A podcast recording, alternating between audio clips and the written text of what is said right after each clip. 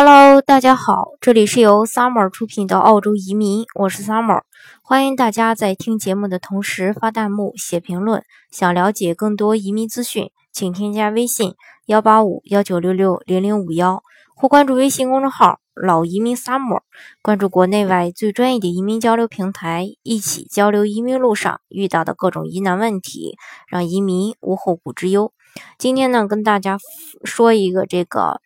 特别大的新闻啊，就是说澳洲的移民局拟将大部分的签证业务外包，因为为了避免成本的暴涨，为了应付即将到来的大量的签证，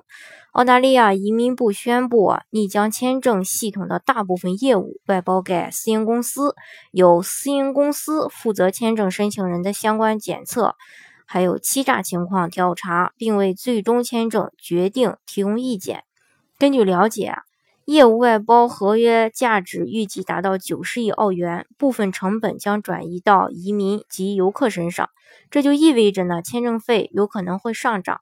实际上，目前已经有百分之二十的签证业务已经外包给私人运营商了。移民局表示，近年来签证申请数量已达到前所未有之多，为了避免成本的激增呢，可能会外包更多的业务。更多的签证业务外包后，移民局的职员可以重点的关注签证系统中更复杂的部分。虽然数多签证工作会被外包出去，但是呢，移民局仍然会掌握安全评估、情报工作，需要人工判定的有分级签证申请的决定和实施，以及决定审核等等这些程序。移民局也将保留部分的业务，将为确保澳洲主权完整及保障澳洲社会安定，对相关签证决定程序进行一个直接的管控。